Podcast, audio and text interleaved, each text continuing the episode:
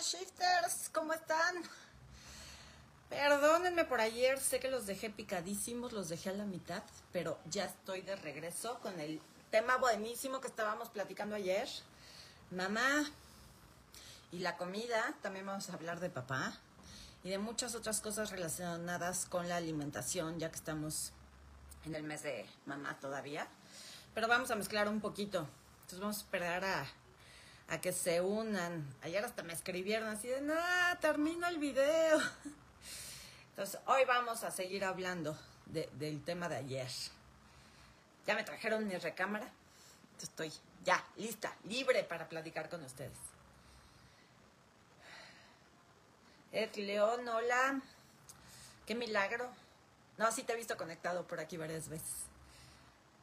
Hello, hello. Gracias Raquel, abrazo de vuelta. Hola Caro. Yay, ya se están uniendo. Vénganse que se va a poner bueno. Hola Mayeli. Me quedé con mis estrellas para mandar esperando. Mándalas, mándalas, son bienvenidas. Gracias por todas las estrellas que manden. Den un segundo, voy por mi agüita.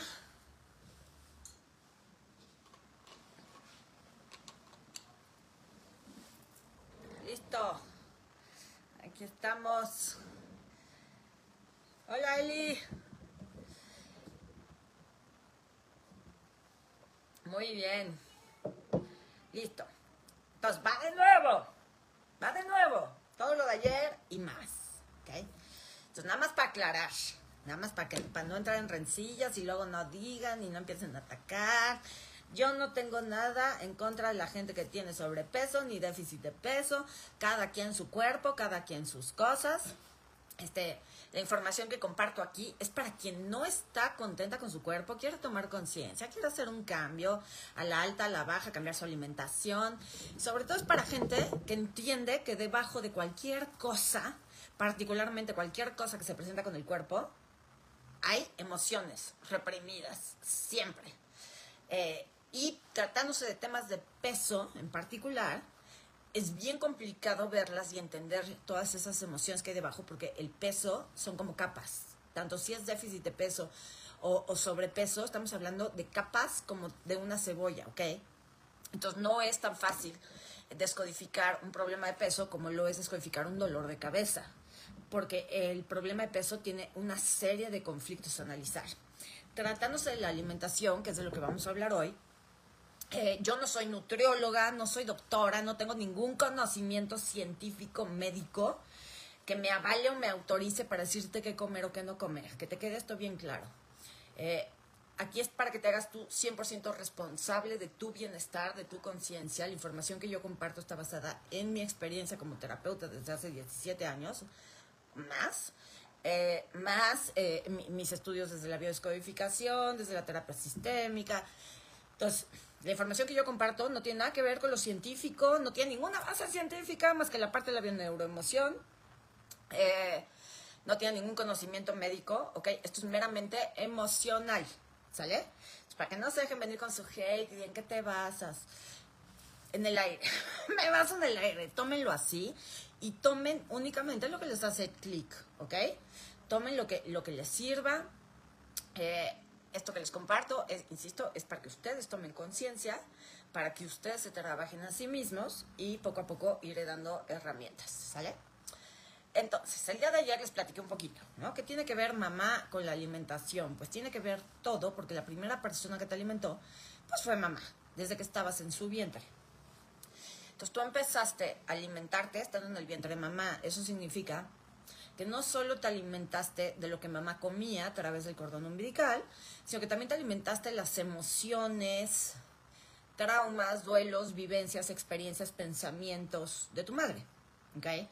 Cuando tú naces, la primera persona en alimentarte, si tu madre vive después del parto, pues es tu madre, ¿no? Normalmente.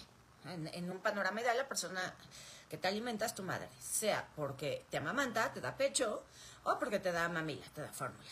Entonces explicaba ayer que hay muchísimos factores que analizar en este tema de la alimentación, porque cuando eres bebé, eh, un bebé, cuando está recién nacido y la mamá lo amamanta, el bebé busca la teta desesperado, ¿no? Y entonces la huele, ¿ok?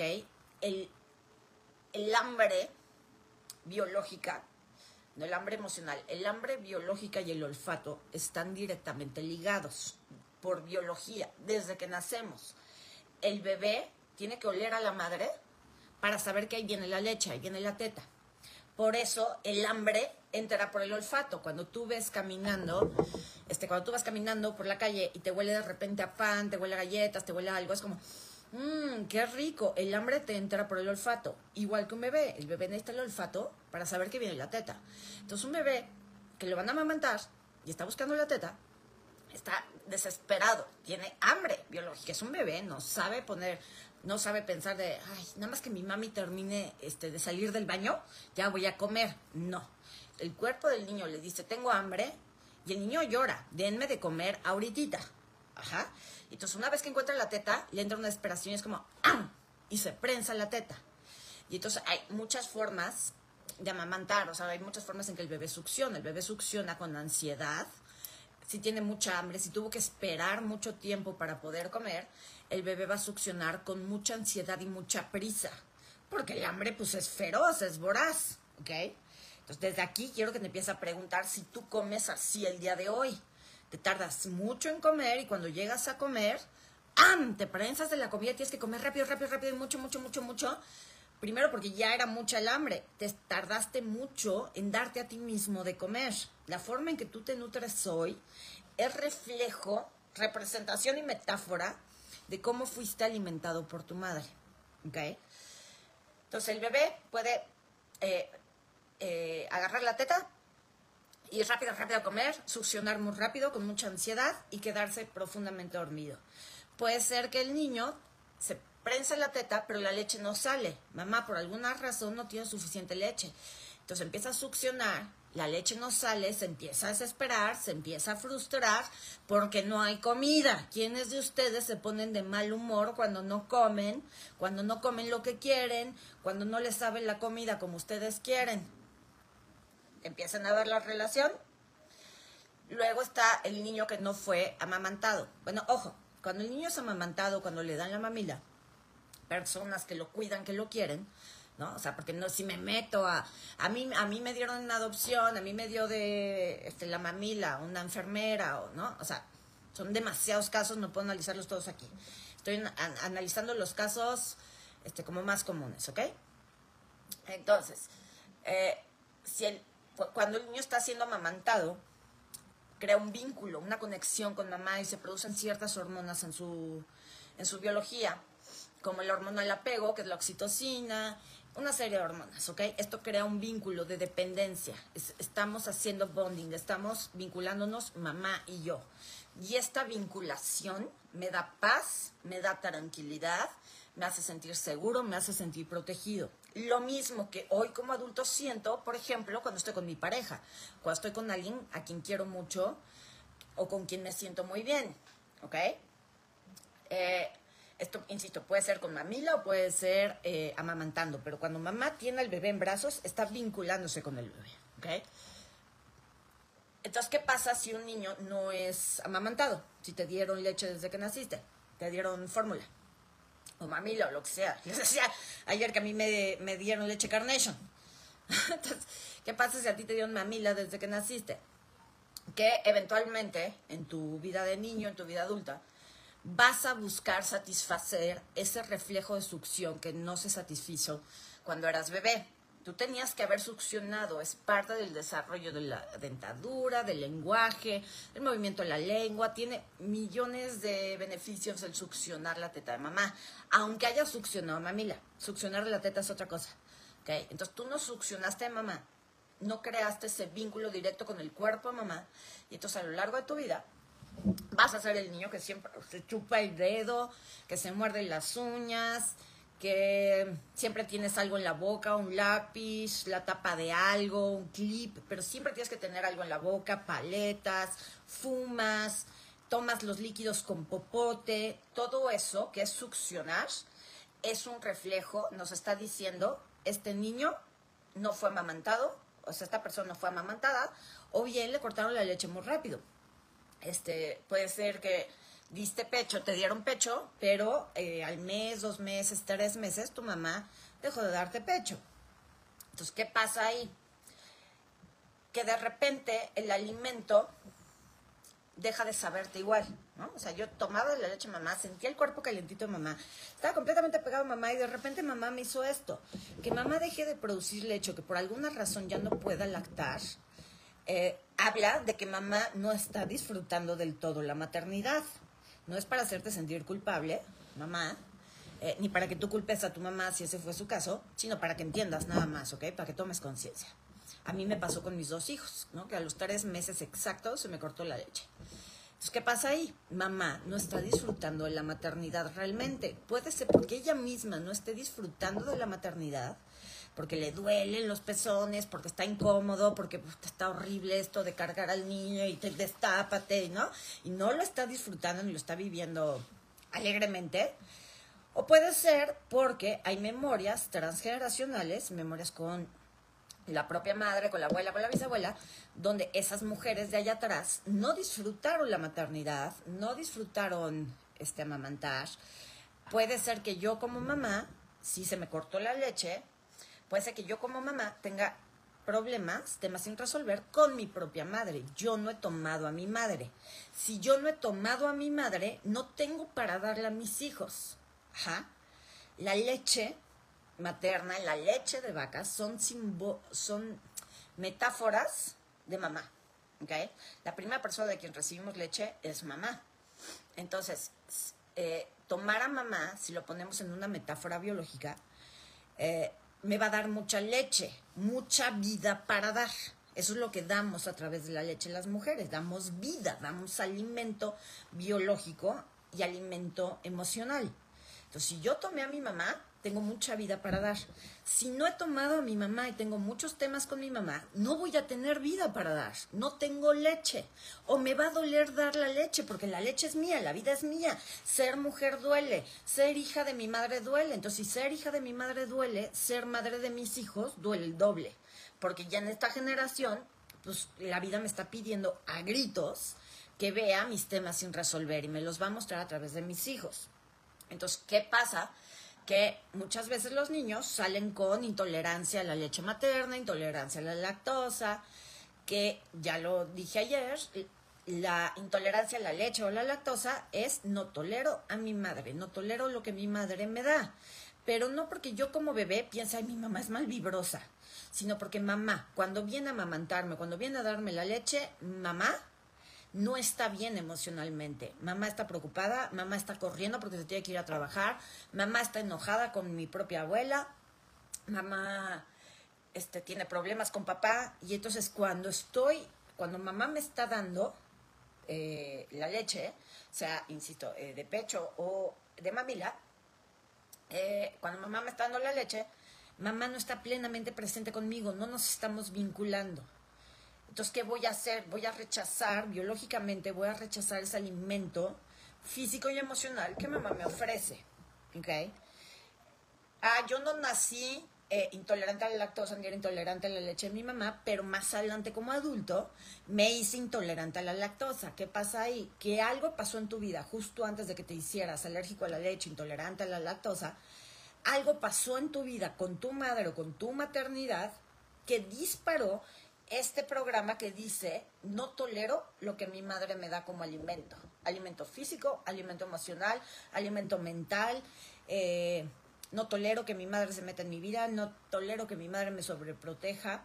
Entonces, si tú eres este, alérgico a la lactosa, alérgico a la proteína de la leche, tienes que checar en qué momento se produjo esa alergia, esa intolerancia, porque toda alergia alimentaria habla de un conflicto que se vivió particularmente de separación, un conflicto de separación que viví estando en presencia del alimento o en presencia de aquello que ese alimento representa. Es decir, tengo intolerancia a la leche desde hace dos años. ¿Qué pasó hace dos años en relación con tu madre, que es lo que representa la leche, en relación con tu madre, que te sentiste separado de tu madre, que te sentiste separado de tus hijos, que te hizo sentir que no tolerabas la situación que estabas viviendo en relación con la madre, la maternidad, los hijos. ¿Sí me explicó?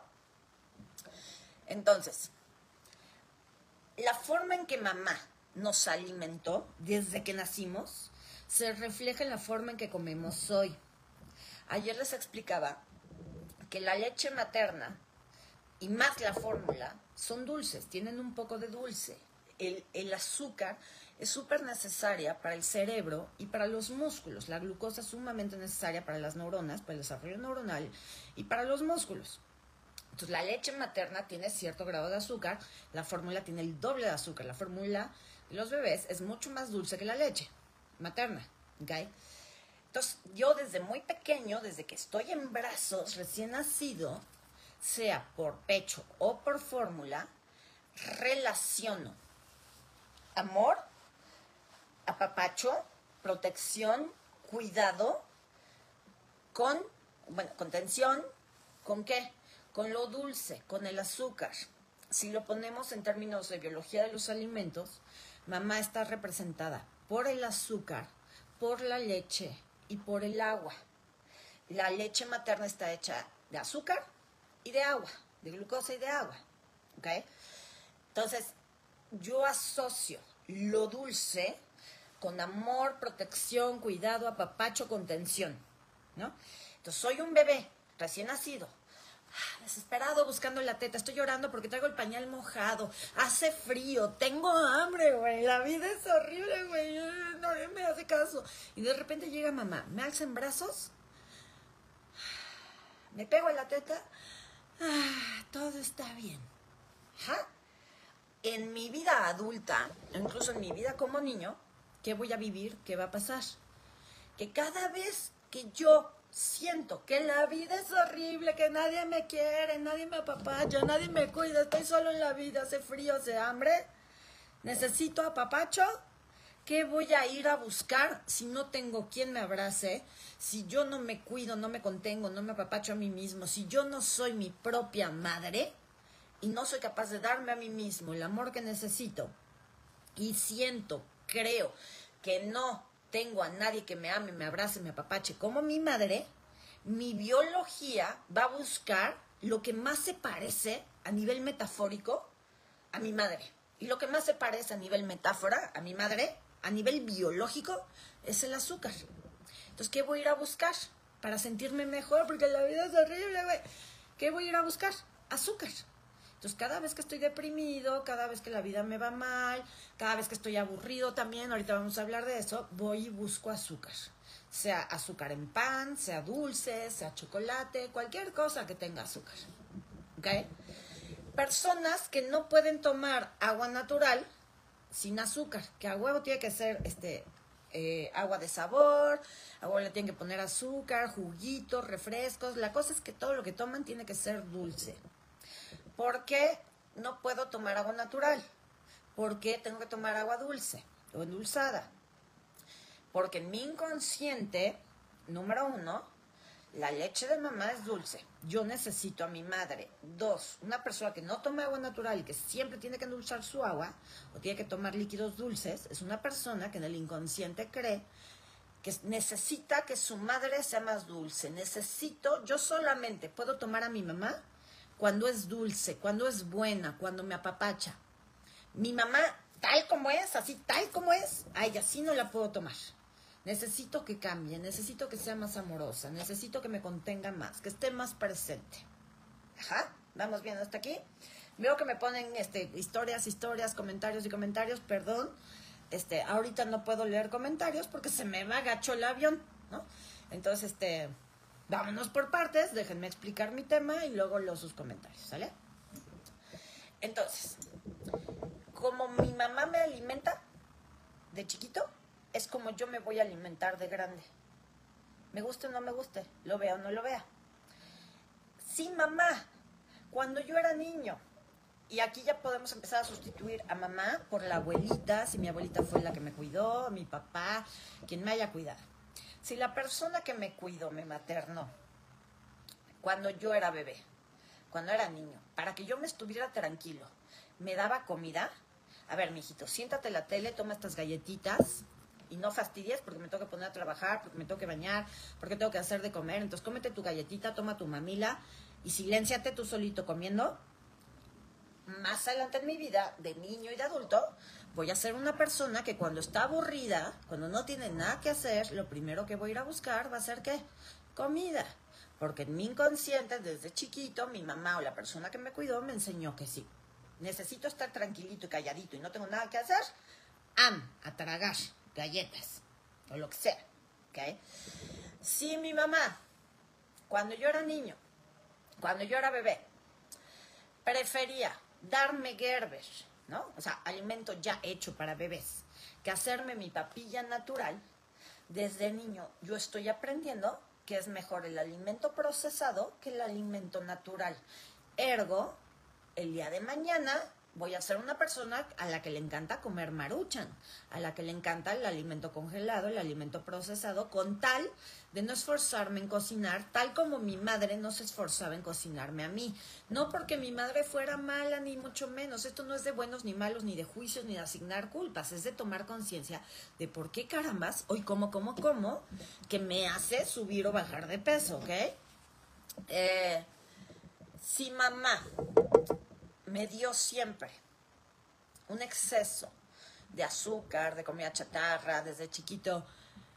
Eh, me permitieron comer papas, dulces y demás sin límite y sin control, o sea, porque se vale que los niños coman dulcecitos y así, pero si me dejaron comerlo sin control, el día de mañana, como un niño más grande o como adulto, cuando yo tengo dulces enfrente, cuando tengo comida chatarra enfrente, no puedo parar, no puedo decir que no. Ajá. Eh, ¿Qué significa, por ejemplo? Soy una persona que me encanta la comida chatarra. O sea, no hay día que pase. O sea, porque estamos hablando de excesos, ¿ok? Unos chetos de vez en cuando están deliciosos. Unas papitas con limón está delicioso de vez en cuando. Pero si no hay un solo día de la vida que yo pueda pasar sin comer este, comida chatarra, dulces gancitos, este, papas fritas, este, pues esto, lo que venden en las tienditas, ¿no? Si yo no puedo pasar ni un solo día sin comer comida chatarra, lo que mi inconsciente me está tratando de mostrar es yo no acepto lo que me viene de mamá. Lo que mi mamá me da es porquería. Hablemos, por ejemplo, de una madre que siempre estuvo ausente porque tenía que ir a trabajar o porque a lo mejor mamá se fue, nos dejó a mis hermanos y a mi papá y a mí por irse con su amante. O una madre maltratadora, una madre violenta, una madre castradora. No puedo tomar a mi madre, lo que mi madre me dio es basura. ¿no? Lo he comentado varias veces. Aquí mucha gente, en mis videos y eso, la gente comenta este, cosas duras de su mamá, como de yo de esa señora no puedo tomar nada, esa señora es un asco, ta, ta, ta. Si mi mamá es un asco, si lo que mi mamá me dio es un asco, si mi vida con mi madre fue un asco, yo voy a comer asqueroso en mi vida. No es una ley, no quiere decir que todo mundo es así, pero hay un patrón, ¿no? La mayoría de la gente que a mí me ha tocado tratar en 10, años que llevo con esta información, la mayoría de la gente que me ha tocado tratar, que come mucha comida chatarra, me dan la razón, me dicen efectivamente, lo que mi madre me dio cuando yo era niño fue una porquería. Entonces, ¿qué hago? No solo, o sea, no solo como comida chatarra porque lo que mi madre me dio fue una porquería, sino que yo hoy, como adulto vacunado que soy, no me quiero, no me amo, no me respeto, no soy un adulto suficientemente responsable de mí mismo como para saber qué me nutre y qué no me nutre, tanto a nivel físico como a nivel emocional. Una persona que no se sabe nutrir a nivel físico y que solo se nutre con comida procesada, comida chatarra, es una persona que a nivel emocional hace exactamente lo mismo en su vida. Entonces tiene una serie de relaciones tóxicas, tanto como pareja, como amigos, colegas, trabajos tóxicos las personas que no se nutren a nivel físico son personas que emocionalmente les cuesta mucho nutrirse con amor a sí mismas y por lo tanto lo ven reflejado en sus relaciones. Tienen relaciones donde lo que les dan también es porquería. Te doy un poquito de atención, te doy migajas de amor, te doy un sueldo, te doy, o sea, de sueldo te doy una bicoca. Y lo permiten y lo toleran porque traen grabado este mensaje de que el amor equivale a porquería. ¿Ok? Entonces, ¿qué pasa con la alimentación y mamá? Que mamá es el símbolo de amor. ¿Ok? Mamá, en un mundo ideal, equivale arquetípicamente al amor. Mamá es mi fuente de alimentación, es la primera persona que me alimenta desde que estoy en el vientre. Yo llego a este mundo y mi fuente de alimento y de vida es mi madre. Y mamá es amor. Eso significa que si yo no he tomado a mi madre, si no he trabajado la relación con mi madre, si yo no me he convertido en mi propia madre consciente, amorosa, madura, voy a equiparar siempre la comida con el amor. Para mí comer equivale a amor. Darme mi gustito con mis donas, con mi este panecito con nata, este mi bolillito, comer como si el mundo se fuera a acabar para mí, para mi inconsciente es como si estuviera llenándome de amor. Ajá. Más aún si mamá siempre fue la que me dio, o, por ejemplo, mi abuelita que me amaba, o mi abuelito, o mi tía favorita que, que siempre la amé y me amó, mi tía favorita siempre me dio chocolates. Entonces, hoy, desde mi inconsciente, como chocolates porque a lo mejor los estoy equiparando al amor de mi tía, que ella sí me quiso, ella sí me cuidó, ella sí vio por mí, o mi abuelita, o quien sea. Entonces, como este chocolate o como ese pan que mi tía me daba, porque a través de eso me estoy llenando de amor, encuentro en la comida el amor que no encuentro en mamá.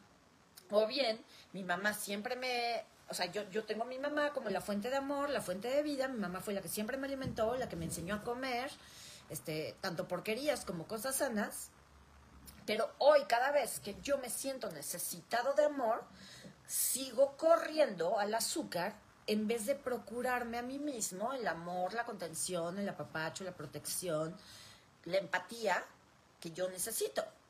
Como no voy y la busco con mi pareja, no voy y la busco con mis padres, soy una persona que se siente sola, abandonada, traicionada, rechazada, el mundo entero me deja sola, entonces tengo que ir a buscar amor a través del azúcar. Ya es un camino neuronal si, por ejemplo, cuando eras bebé, cada vez que llorabas, te metían la mamila para que te callaras, eh, o antes, en mi época, los chupones tenían miel, entonces les hacían un hoyito con un alfiler para que estuviera succionando la miel. Tú imagínate el golpe de azúcar que es eso. Entonces, el chupón equivale a la teta de mamá. Cállese, aquí está su teta. Y dulce, dulce, dulce.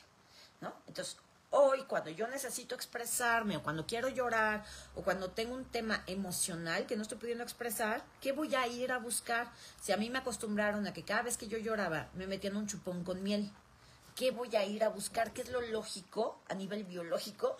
¿Qué voy a ir a buscar? Pues azúcar. Ajá. ¿Me van entendiendo cómo está el tema? Entonces, ¿qué pasa con las dietas y con todo este tema del fitness, la nutrición y demás? ¿Por qué no funciona? ¿Por qué las personas no logran ponerse a dieta? ¿Por qué ponerte a dieta te cuesta tantísimo trabajo? Porque sucede algo en tu inconsciente. Tú tienes asociada, eh, asociada en tu inconsciente, una memoria, una memoria que dice, por ejemplo, azúcar igual amor, igual a mamá. Ajá. Cuando tú piensas en ponerte a dieta, y tienes esta idea de que las dietas son aburridas, sin azúcar tú no vives, las dietas son un castigo, acá tengo el azúcar, que es fácil, que es amorosa, el azúcar y yo nos amamos perdidamente. Acá está fácil, acá está la teta de mamá que nada más me prenso y va y me siento bien. Acá está el esfuerzo, aquí está la disciplina, aquí está la no comodidad. Todo esto implica papá, acá, en la comodidad del azúcar, porque todo lo que comemos con azúcar, salvo la fruta, es procesado. El pan, los dulces, las nieves, lo que me digas, que no sea fruta, todo lo dulce es procesado, es decir, es muy cómodo. Mamá es la comodidad. Papá es el esfuerzo, es la disciplina, es eh, el trabajo, lo que me no lo que me cuesta trabajo, pero sí donde yo me tengo que esforzar.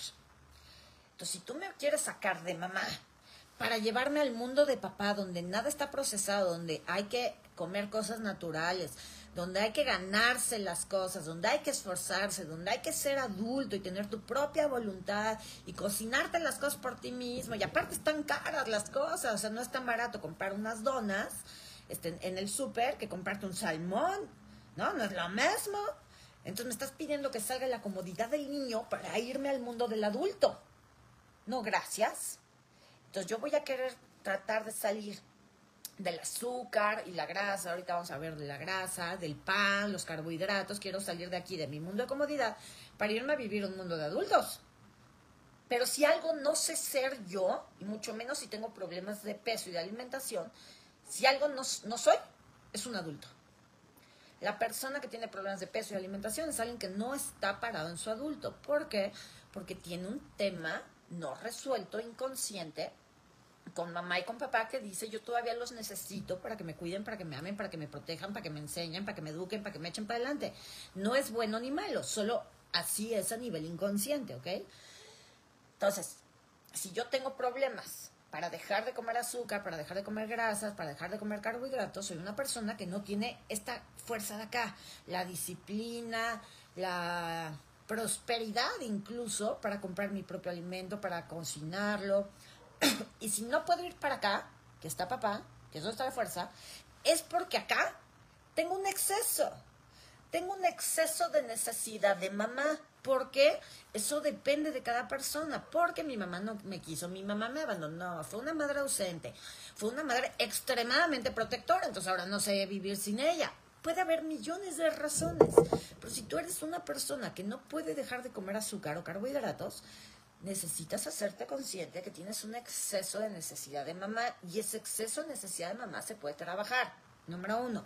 Número dos, cada vez que yo le digo cada vez que yo digo, me voy a poner a dieta ahora sí, la palabra dieta para el inconsciente colectivo, no para ti ni para mí, sino para el inconsciente colectivo, ¿a qué equivale? La palabra dieta, si la dices en voz alta, ¿te suena algo ligero, gozoso, feliz, contributivo y expansivo? La palabra dieta cuando la dices, ¿te hace sentir muy bien? ¿O te hace sentir pesado, contraído, hasta como sientes como rechazo? La palabra dieta significa sacrificio significa dejar de, privarme de. ¿Y de qué es de lo primero lo que te privan en una dieta? Pan y azúcar y grasas. A veces, depende de la dieta y así. Ahorita no me voy a meter a analizar dietas. Tengo un video en YouTube que se llama, no me acuerdo cómo se llama, pero es algo de las dietas y está en la lista de reproducción de problemas de peso. Entonces, cuando yo digo que me voy a poner a dieta, lo que, lo que mi inconsciente entiende no es nos vamos a alimentar más sano porque ya somos adultos vacunados que podemos hacernos cargo de nosotros mismos y nutrirnos con amor. Tu inconsciente no entiende eso, madre, cuando le dices que te vas a poner a dieta. Tu inconsciente entiende, a partir de este momento te castigo sin dulce, sin harinas y sin grasas saturadas. ¿Cómo ves? Te castigo. La dieta es castigo, la dieta es sacrificio, la dieta es esfuerzo, la dieta es disciplina. Que no tienes porque no hay fuerza del padre. Tú estabas aquí con mamá, has estado ahí toda la vida y nunca te has permitido ir hacia papá. Quizás tu misma madre la que no te ha permitido avanzar hacia tu padre y tomar esa fuerza del adulto. Tal vez, hay que ver cada caso, pero es la mayoría de las veces, ¿ok? Entonces, a partir del momento que yo digo, me voy a poner a dieta, es ya no voy a tener a mi mamita. A mi mamita metafórica. Ajá, mi mamita Hoy son mis panes dulces, mi azuquitas, mi Nutella, mis chocolatitos, mis taquitos bien grasosos. Esa es mi mamita este, metafórica hoy. Y me la van a quitar. Me van a quitar toda esa comodidad, todo ese papacho, todo ese amor. ¿Cómo voy a sobrevivir en el mundo sin el amor de mi madre? Entonces, por más que yo diga que me voy a poner a dieta, por más que le pague millones al nutriólogo, al fitness coach, al health coach, me meta cuanto programa, va a haber algo en mi cabeza, va a haber algo en mi inconsciente que tarde o temprano me va a llevar a romper la dieta, a no bajar de peso, a un antojito por aquí y un antojito por allá, porque no se trata de lo que comes, sino de lo que representa lo que estabas comiendo antes de la dieta y lo que representa para ti comer ahora de forma diferente. Lo que representa para la mayoría de los seres humanos comer sin azúcar, sin harinas y sin grasas saturadas es dejar la comodidad del niño, dejar la comodidad de estar pegado a mamá, mamá simbólica o puede ser mamá literal, biológica, o puede ser mamá tu abuelita, o puede ser simplemente la comodidad de no, qué hueva, Entonces, he hecho muchísimos videos sobre este tema, este, la biología de los alimentos, el significado de los alimentos.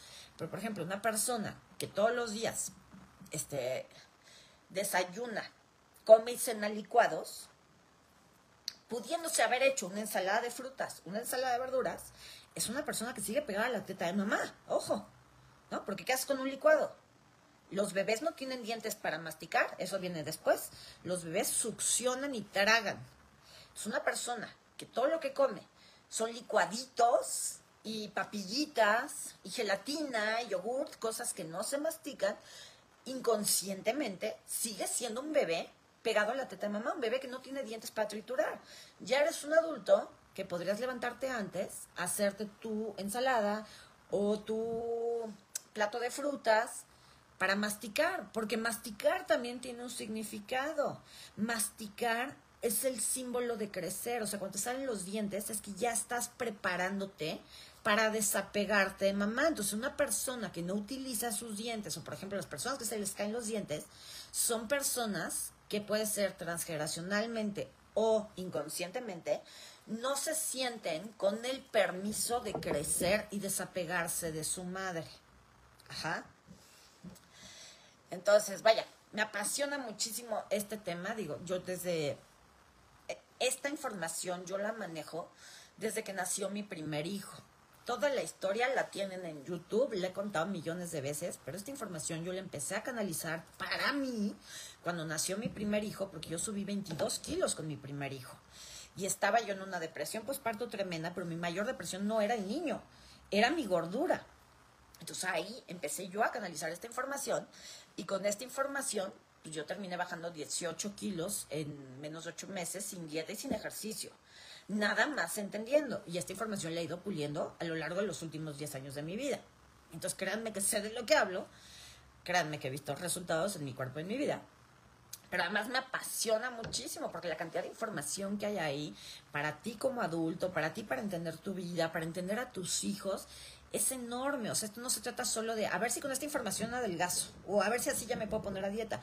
Porfa, dar, date el permiso de tomar esta información como una oportunidad inmensa de entenderte, entender a tu madre, entender tu vida, entender muchísimos de tus patrones que tienen mucho más este que ver con otras áreas de tu vida, como es la autoestima, como es el amor propio, como es tu capacidad de poner límites, de ser un adulto, que con tu peso. Tu peso es lo de menos. Tu peso solo es la consecuencia de algo más profundo. Tu peso es un síntoma de algo mucho más profundo. Entonces, entender esta información te empieza a, a dar este panorama más amplio, a dar esta claridad de, wow, ahora entiendo cuando yo siento ansiedad por comer, necesito comer, ¿no? Y no puedo calmarme y me pongo de mal humor, si tú te vas al pasado y le preguntas a tu mamá o tratas de recordar, seguramente fuiste el niño que no, o sea, que su mamá le daba leche, pero a la mamá no le salía la leche suficiente, o que a la mitad de la lactancia tu mamá siempre se tenía que parar y a ver, espérame tantito, mijito, y te dejaba ya acostado en la cuna porque se tenía que ir al baño, porque tenía que ir a atender algo. Entonces, te frustrabas de bebé, los bebés también se frustran. Te frustrabas de bebé y hoy eres un adulto que se frustra porque no puede comer lo que quiere o porque este porque necesita comer rápido, ¿sí me explico? Entonces así te empiezas tú a entender y el simple hecho de entenderte y darte cuenta de las cosas, por lo menos fue lo que me ayudó a mí, el cacharme en el momento los antojos, cacharme en el momento la ansiedad, cacharme en el momento la compulsión, no tenía que hacer otra cosa, solo era darme cuenta de, ah, ahí está otra vez mi bebé interna diciendo, quiero teta. Y con solo darme cuenta, se me pasaba la ansiedad, era como, ay, ya me di cuenta. Claro, hay otras cosas, hay otras técnicas, hay otras herramientas, pero ahorita con darte cuenta es más que suficiente, ¿ok? Eh, luego está el tema de cocinar, por ejemplo, ¿no? Hay personas a las que les encanta cocinar, hay personas que les choca cocinar. Personas que les encanta cocinar a nivel, o sea, por ejemplo, si eres chef o repostero y te encanta ese tema y te dedicas a eso profesionalmente o generas dinero de eso, puede ser que a nivel transgeneracional estés reparando un árbol genealógico donde hubo falta de amor materno, mamá no estuvo presente, faltó alimento. En, para mis ancestros faltó alimento, entonces ¿cómo reparo yo? Yo vengo a darle comida al clan, o yo vengo a traer el amor, porque acuérdate que la comida equivale a amor, entonces yo vengo a traer amor a este clan, yo vengo a repartirles amor a todos, ¿ok? Eso si te dedicas a la parte de la cocina.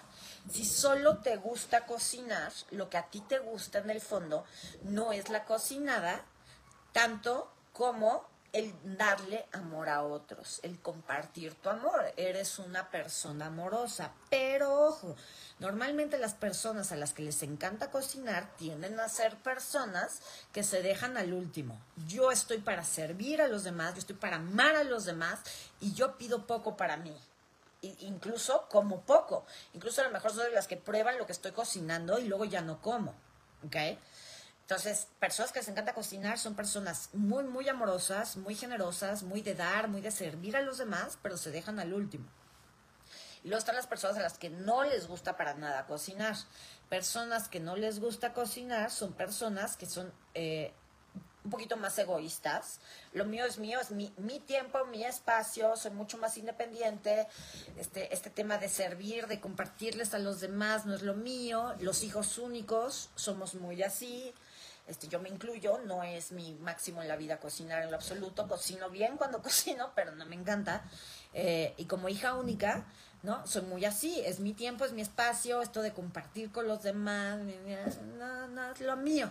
A mí me gusta más que me den, que me sirvan, que me, que me den a probar y entonces te voy a dar todo mi amor y toda mi gratitud. Pero yo servirte y a través de la comida, no. Entonces personas que no les gusta cocinar también provienen de una madre o que no le gustaba cocinar, que no le gustaba dar su amor de esa manera, o madres cuyo alimento emocional fue tóxico. ¿No? O sea, si a mí no me gusta cocinar, es probable que yo desde niña haya percibido a mi madre como tóxica, como sobreprotectora, o como maltratadora, o como ausente. Entonces, el alimento de mamá no es bueno, el alimento emocional de mamá no es bueno, psicológico. Entonces, como no puedo tomar ese alimento, no puedo darlo, que es lo mismo que les explicaba de la leche materna. Si yo no he tomado a mi madre, no he tomado la vida. Si no he tomado la vida, no puedo darla a través de la leche. ¿Ok? Eh, luego, ya hablé de mamá. Mamá está representada por la leche, por el azúcar y por el agua. Lo mencioné también ayer. Persona que no toma agua simple, que no toma agua natural, es una persona que de una u otra manera tienes resistencias a tomar a su madre tal como es. Eso no quiere decir que no quieras a tu madre o que te lleves mal con tu madre. Quiere decir que dentro de ti el vínculo que tienes con tu madre está lleno de juicios, conscientes o inconscientes. En el fondo yo quisiera que mi madre fuera más presente, más amorosa, más cariñosa, que respetara más a mi padre. En el fondo no has terminado de aceptar a tu madre tal como es. Entonces, no toleras el agua natural. Siempre necesitas endulzar tu agua de alguna manera porque en el fondo, ya te lo dije hace rato, tú necesitas que tu madre sea más dulce. ¿okay? El agua, ¿qué es el agua? La típica frase, el agua es, complétenme la frase, vida. ¿Y de dónde me viene la vida? De mamá. Cuando estuve en el vientre de mamá, el entorno en el que estuve era un entorno líquido. Yo vivía en el líquido amniótico. Entonces el agua, para mí, para cualquier ser humano, representa la vida. No tomar agua significa no estoy tomando la vida. Eh, entonces, ¿qué significa no tomar la vida? Que siempre me estoy quejando, que siempre estoy en un, en un estado de lucha, ¿no? Para mí la vida es una lucha. Necesito que la vida sea como yo quiero que sea. Puede ser que tenga una serie de lealtades transgeneracionales donde eh, si mi familia, por ejemplo, si toda mi rama paterna siempre vivió deprimida, entonces yo voy a estar deprimido o de alguna manera me voy a resistir a la vida. Y una de las formas en que mi inconsciente me muestra de, mira, no estás tomando la vida, no estás aceptando las cosas tal como son, es no tomar agua. ¿Ok? Hablando de agua, salud. luego está papá. Papá también está representado por la comida. Y papá, eh, a papá lo representa la sal, la grasa, la grasa saturada, la, la comida grasosa y el pan, el gluten. Ajá. Entonces, si tú eres una persona que a todo le pones sal, y papá es la sal de la vida, ¿te, te acuerdas lo que decía? Acá está mamá, con la comodidad, el papacho, la teta. Yo no me tengo que esforzar. Acá está el esfuerzo, la vida, el afuera, el trabajo, el échate para adelante, mijito. Esa es la sal de la vida. Aquí es donde la vida se empieza a poner divertida. A los siete años, cuando inconsciente y biológicamente yo hago este movimiento hacia papá. Si es que mi mamá me lo permite y si es que hay un padre ahí para hacer el movimiento. ¿no? Porque si tengo un papá que se fue, nos abandonó, pues está difícil hacer el movimiento, ¿no? Pero si en en un panorama ideal tuve a mi padre, yo te- a los siete años tenía que haber ido hacia papá y decir, mami, va, ya me diste todo lo que me tenías que dar, ahora me toca aprender de papá.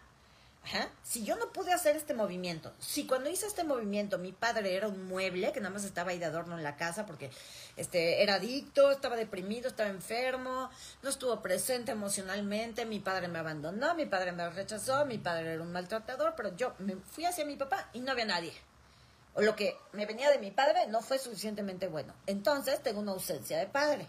¿Y cómo me va a representar mi inconsciente biológicamente esa ausencia de padre? Pidiéndome más sal. Voy a ser una persona que le tenga que poner sal a todo. Lo mismo va a suceder si tengo un padre castrante, excesivamente autoritario, un padre que siempre está ahí metiéndose en mi vida. Si yo tuve, tuve o tengo un padre así, voy a ser una persona que inconscientemente mete a su papá en todo.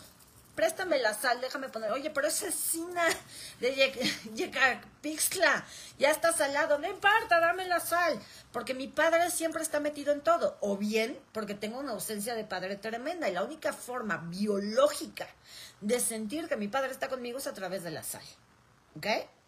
Esa es una.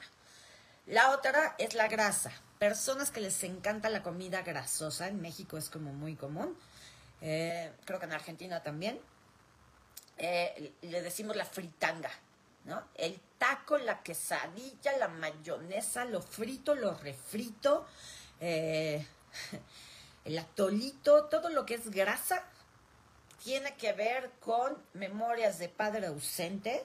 No tengo a mi padre, mi padre no me protegió suficiente.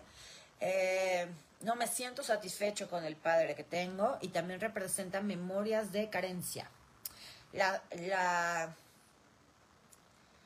todo lo que mi inconsciente, eh, ¿cómo se explico? Si yo no me siento satisfecho internamente, mi inconsciente va a decir, no te preocupes, yo, yo hago que te sientas satisfecho de otra forma.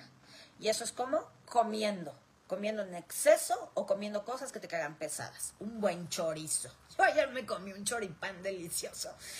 Una buena torta de chorizo para que te sientas satisfecho. Y entonces la comida grasosa habla de padre ausente y por lo tanto de memorias de carencia. Si hubo un padre ausente, si no estuvo papá para ayudar a mamá, si no estuvo papá para proveernos, entonces soy una persona que viene de una infancia difícil donde a lo mejor no había suficiente de comer, entonces hay que comer mucha grasa para sentirme satisfecho por si no llega el alimento el día de mañana. ¿Ok? Eh, y luego la, la otra cosa que representa papá es el gluten. ¿Ok? El gluten en pastas, el gluten en pan, pan de caja, pan bolillo, pan dulce, todo lo que sea harinas, gluten tiene que ver con papá. ¿Ok? Entonces aquí se pone bien interesante porque el, pan en particular significa no me saques de mi zona de comodidad, por un lado, y el otro lado es quiero ver a mi familia unida. Si yo tengo un exceso, exceso de necesidad de comer pan, todos los días tengo que comer pan, no vivo sin pan, o veo un pan y me abalanzo como si se fuera a acabar el mundo, si tengo un exceso de necesidad de pan, es probable que esté viviendo o haya vivido una separación en mi familia, quizás se murió mi madre o mi padre y nunca podré volver a ver a mi familia unida, quizá provengo de padres divorciados, eh, y entonces en mi inconsciente la necesidad que hay es de volver a ver a mi familia unida. ¿Y cómo uno la familia? A través del pan. Porque el pan está hecho de qué? Leche, que es mamá, gluten, harina, que es papá, y el huevo. El huevo te representa a ti, el huevo es el yo. La yema, la parte amarilla, es el yo. Yo, mi, yo persona. Y la clara, lo blanco, son los demás. Yo y el mundo a mi alrededor. Entonces el pan es mamá, papá y yo. La forma en que metafórica y biológicamente mi inconsciente dice, no te preocupes, yo te traigo a tu familia de vuelta, es a través del pan. Y lo otro que sucede con el pan es, si tú eres una persona que en exceso come pan, o eres una persona que le choca salir de su zona de comodidad, a mí no me muevas de aquí, a mí hazme, a mí tráeme, a mí dime cómo, pero no me obligues a esforzarme. ¿Por qué? Por lo mismo que te expliqué. No hay padre, no he tomado la fuerza de mi padre. Entonces el papá está representado por el gluten. Entonces, por ejemplo, si eres la persona que el bolillo, eh, a mí a mí solo me gusta comerme la costra del bolillo, no me gusta el migajón, la parte blandita de adentro, yo solo me como la costra, lo que está diciendo el inconsciente es, tengo un papá duro, o quiero un papá que sea, que esté más presente, que sea más duro, más masculino, más fuerte, que me ponga más disciplina, más límites. Ajá. Si soy al revés, como yo, Veo el migajón y me encanta y le saco el migajón al pan, y lo que me encanta es lo suavecito del pan, lo que mi inconsciente está diciendo es, quiero un padre más suave, que sea menos duro conmigo, o quiero un, un padre maleable. Los niños, y a veces también los adultos, sacan el migajón y se ponen a jugar y a hacer figuritas con el migajón si alguien que hace figuritas de migajón o que le encanta comerse el migajón, el inconsciente le está diciendo, yo quisiera poder jugar más con mi padre, hacer más cosas con mi padre, que mi padre se integrara más conmigo, que se interesara más en mí. ¿Okay? Si lo que me encanta es comer pan dulce, ¿no? me declaro culpable, eh, panques, donas, conchas, eh, mantecadas, todo eso, si lo que me encanta es el pan dulce, lo que eso me está diciendo es quiero que mis padres, o sea, quiero que mi madre esté más cerca de mi padre. Quiero que mi madre sea más dulce con mi padre. Oye, pero a mí lo que me encanta es el pan dulce, pero de chocolate. El chocolate produce, siempre se me olvida la hormona, luego se las voy a decir, viene en mi libro, pero el chocolate produce una sustancia química en el cerebro muy particular, con un nombre bien complicado, que es la misma sustancia que se produce en el cerebro con el orgasmo. La mismita. Entonces, si tú eres una persona adicta al chocolate, te encanta el chocolate, lo que tu inconsciente, o sea, ojo, una cosa es que me guste mucho el chocolate, pero sobrevivo un mes sin él, y otra cosa es diario tengo que comer chocolate. Me pones un chocolate enfrente y no hay manera que me detenga. Ajá. O sea, una cosa es que te gusten las cosas, cuando yo hablo de alimentos siempre estoy hablando de excesos exceso de antojo, exceso de necesidad de este alimento, o bien un rechazo total. No, no es la dopamina, Anayeli, es una palabra con P, pero nunca se me pega porque está muy complicada la palabra, pero no es la dopamina. Eh, entonces, si tú eres una persona que come chocolate en exceso, necesita chocolate en exceso, lo que tu inconsciente te está diciendo es, nos falta sexo, nos falta placer sexual o bien nos falta placer en la vida. El chocolate lo que produce es placer. Entonces, si yo tengo un exceso de necesidad de chocolate, es porque está faltando placer en mi vida, particularmente placer sexual. ¿Qué pasa si a mí me encanta la leche con chocolate, por ejemplo? A mí me encanta el chocomilco, el chocolatito caliente, tal. Entonces, lo que eso te está diciendo es, necesito el permiso de mi madre para sentir placer. Si mi mamá no me da permiso de comerme el dulce, no me lo como o me lo como con culpa. Si mi mamá no me, no me permite que ya tenga relaciones sexuales porque soy una señorita, entonces no lo voy a hacer porque mi mamá dice que es malo y que no, es decente. Leche con chocolate significa necesito el permiso de mi madre para sentir placer, particularmente sexual. No, tampoco es la, oxitocina, es otra palabra que nadie conoce, pero es con P y es una sustancia, no es una hormona, es una sustancia bioquímica. Eh, pero si lo que me gusta es el pan, la dona de chocolate, el panque de chocolate del globo, que me encanta, ¿no? El pan de chocolate, es necesito permiso de mis padres, necesito permiso de mi familia para ir a vivir mi placer. Ajá. Entonces, hay una serie de información aquí, hay muchísima información, muchísimas cosas que les voy a estar compartiendo, tanto este, lo que queda de este mes de mayo como en junio, porque pues papá también tiene mucho que ver con la alimentación, eh, tiene mucho que ver con el tema del peso, con la imagen, con la morfología del cuerpo del hombre y de la mujer, ¿no? Este, mujeres, por ejemplo, que son muy anchas de arriba, pero flaquitas de abajo, puede ser que tengan un padre ausente o puede ser que esperaban, sus padres esperaban un hombre y ustedes salieron mujeres.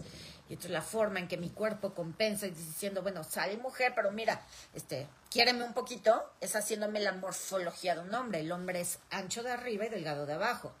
Al revés que la mujer, ¿no? Entonces hay muchísimas cosas bien interesantes que platicar al respecto. Este, hay muchos videos sobre esto en mi canal de YouTube, en la lista de reproducción que se llama Problemas de Peso. Ahí pueden empezar a investigar. Están mis libros digitales, El peso y las emociones y ¿Por qué no puedo subir y bajar de peso? Cada uno habla de temas diferentes, eh, pero bueno, al final toco estos temas. Pero lo vamos a estar hablando aquí, ¿ok?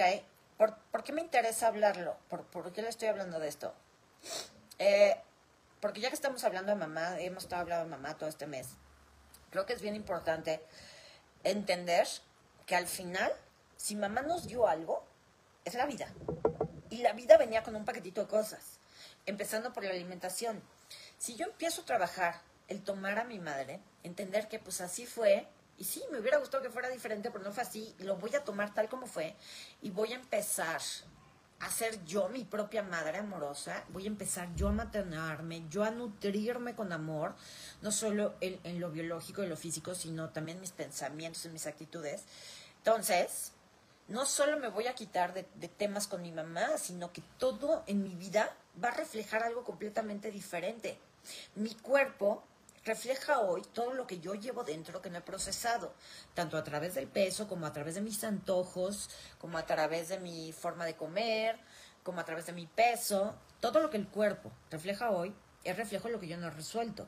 Y como ya les he explicado en videos anteriores, lo que no he resuelto siempre tiene que ver de una u otra manera con mi familia de origen, mi madre, mi padre y mis hermanos. Entonces, a veces cuando ya nos cansamos de hablar de mamá y la madre tóxica y los hermanos y que si el vínculo materno, ya nos cansamos de eso, entonces hay otras formas de abordarlo. Y una de las formas de abordar mi relación con mi familia biológica es la comida y son los temas del peso. Ahí hay muchísimo también para sanar y para entender y para abordar. Entonces esa es mi intención. A partir de, de aquí en adelante, eh, los próximos videos hablarán sobre este tema. Vamos a estar hablando de muchas cosas. Eh, aunque ustedes no lo vean y no lo crean, yo leo todos sus comentarios, veo sus preguntas y entonces las voy apuntando para después las contestando en los siguientes videos, ¿ok? Eh, es bien importante que entiendan esta información con el simple hecho de tomar conciencia, decir, ah, eso soy yo, este, o sea, como, como darte cuenta de, sí, sí, sí, eso me pasó, o así como yo, o esto es lo que yo siento, darte cuenta es el 80% del trabajo. Lo realmente importante aquí para poder cambiar y, por ejemplo, dejar de sabotearte con las dietas y empezar a comer más sano, lo mismo con el ejercicio, ¿no? Yo puedo decir, ya mañana me meto al gimnasio, pero si en mi inconsciente está la creencia de que ser delgada es peligroso porque pueden volver a abusar de mí porque voy a ser atractiva, o si en mi inconsciente está la creencia de que es mucho esfuerzo, es muy difícil, voy a sudar mucho, tengo condición y qué vergüenza que me vean que no tengo condición, entonces mi inconsciente, por amor a mí, me va a evitar ir al gimnasio. Es por amor a mí, no es que mi inconsciente me esté saboteando por odio ni por nada. Por amor a ti, ya que no seas humillada por la mala condición que tienes, mejor no te llevo al gimnasio. Entonces, ¿qué hay que hacer para cambiar esto? Pues lo que hay que hacer es cambiar las memorias de fondo. Tenemos que trabajar en dejar de asociar, por ejemplo, la comida al amor. La comida no te ama. La comida no te ama, le vales madre a la comida. La comida no es tu amiga. La comida no es tu novio, no es tu pareja, no es tu madre. La comida solo es comida. Por eso yo siempre les he dicho en este canal, la comida no engorda.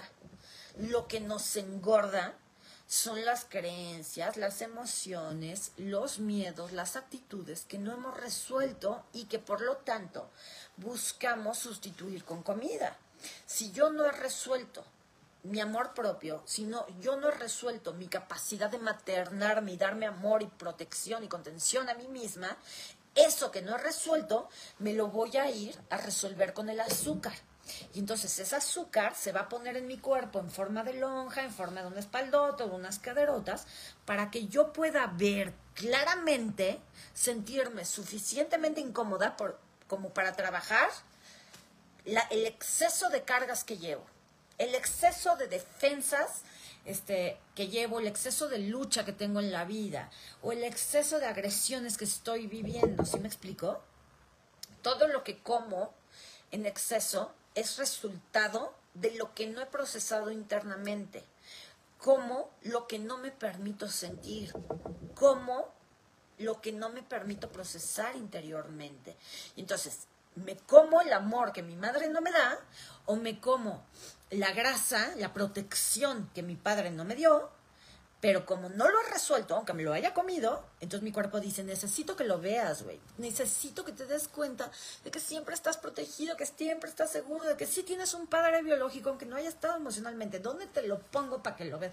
¿Dónde te pondré toda esta grasa que te comiste en nombre de tu padre? Ah, te voy a hacer una panzota. O te lo voy a poner en la papada. O te lo voy a poner en las caderas. A ver si estando con el pantalón suficientemente apretado, te haces caso. ¿Sí me explicó? Las personas que tenemos, hemos tenido a lo largo de la vida, como yo, problemas de peso, somos personas muy afortunadas, aunque usted no lo crea, porque el cuerpo primero nos pone incómodos con nuestro peso, con nuestra lonja, con la apretada del pantalón, que con un cáncer, que con un tumor. Por los, después lo vamos a ver en otros videos. Pero hay ciertos conflictos en ciertas personas que, o sea, por ejemplo, un exceso de barriga, un exceso de abdomen, que es pura grasa y pura agua, date, o sea, eres muy afortunado. Porque otra persona que no tenga el programa de apariencia y de abandono, que son los programas desde mi punto de vista que están debajo de todo problema de peso, una persona que no viene de una familia con estos programas, en vez de tener una barrigota, podría tener un hígado graso, podría tener un vaso reventado, podría tener un problema de páncreas. Ojo, podría tener este, divertículos en el colon. Entonces a veces no nos damos cuenta de que lo que el cuerpo hace por nosotros a través del exceso, déficit de peso e incluso a través de los problemas de alimentación es un favor. Tu cuerpo te ama tanto que te está diciendo, te lo voy a poner en forma de lonja, a ver si así te haces caso, antes de que tenga que convertir esto en una parálisis, en un cáncer, en un tumor, en una disfunción orgánica. Yo te dejo ya con esto, con esta reflexión. Y si empiezas a agradecerle a tu cuerpo lo que está haciendo por ti a través de tu peso, tu alimentación, porque tú no sabes de lo que tu cuerpo te está salvando, pero créeme, te está haciendo un favor. Si tu mayor problema hoy es que no pesas lo que tú quieres o no te ves en el espejo como tú quisieras verte, tu cuerpo te ama muchísimo. Eres muy afortunado si ese es tu mayor problema. ¿Y qué tal que a partir de hoy, en vez de mirarte en el espejo y criticarte y decirte, ah, qué horror, qué asco, mira, eh, eh, empieza a decir a tu cuerpo, gracias. No sé qué me está salvando, todavía no entiendo cuál es el mensaje que quieres darme, pero gracias, porque sé que esto que estás haciendo lo estás haciendo por amor a mí. Y por amor de vuelta a ti, elijo hacerme consciente de mis emociones y mis patrones a partir de hoy y empezar a trabajarlos. Aquí está Perla para darme la información. ¿Ok? Te dejo con esta reflexión. Este, les súper debía el video desde ayer, entonces espero que les haya gustado. Eh, lo vamos a subir al ratito a YouTube para que lo puedan ver completo. Eh, déjenme sus preguntas, sus dudas. Perdón que no pude contestar comentarios, pero creo que a veces es más importante que me siga yo como media a detenerme a contestar pregunta por pregunta, porque entonces me desvío mucho del tema, ¿ok? Voy a tratar de ir contestando poco a poco sus preguntas en los siguientes videos, de manera que podamos abordar todos los temas, ¿sale? Bien, eh, muy pronto les tengo un anuncio, una sorpresa bien, bien padre. Eh, mientras tanto, en, mi canal de TikTok, en mi cuenta de TikTok, ya les había comentado, tengo varios videos de tapping, varios ejercicios de tapping. Y tengo por ahí un ejercicio que es eh, trabajar con el niño interno, sanar al niño interno. Si tú te diste cuenta hoy de cosas, ¿no? Como de esto de cuando era bebé y la ansiedad y la frustración, o me escuchaste durante el video y te dieron ganas de llorar estás sintiendo cosas de ti, te invito a que uses ese video de sanar al niño interno eh, y le digas, ahora puedo ver cómo te sientes. Lo siento mucho, no me había dado cuenta que te sentías de esta manera, que te sentías frustrado, o que no quieres soltar a mamá, o que nunca pudiste tomar a papá. Lo siento mucho, ya me di cuenta, te amo, gracias. Ahí en TikTok encuentran el video completo con toda la información. Y también hay un video eh, para salir, eh, dice para salir de la depresión.